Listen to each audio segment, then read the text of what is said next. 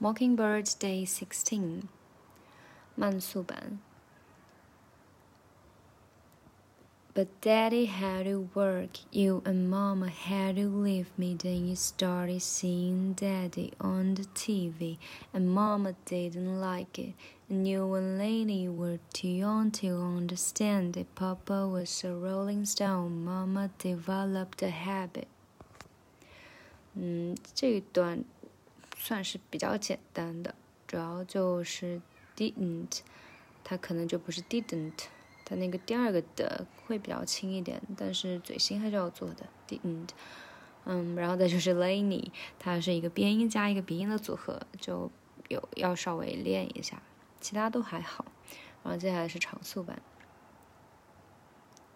But daddy had to work, you and mama had to leave me. Then you started seeing daddy on the TV. Mama didn't like it. You and Laney were too young to understand it. Papa was a rolling stone. Mama developed a habit.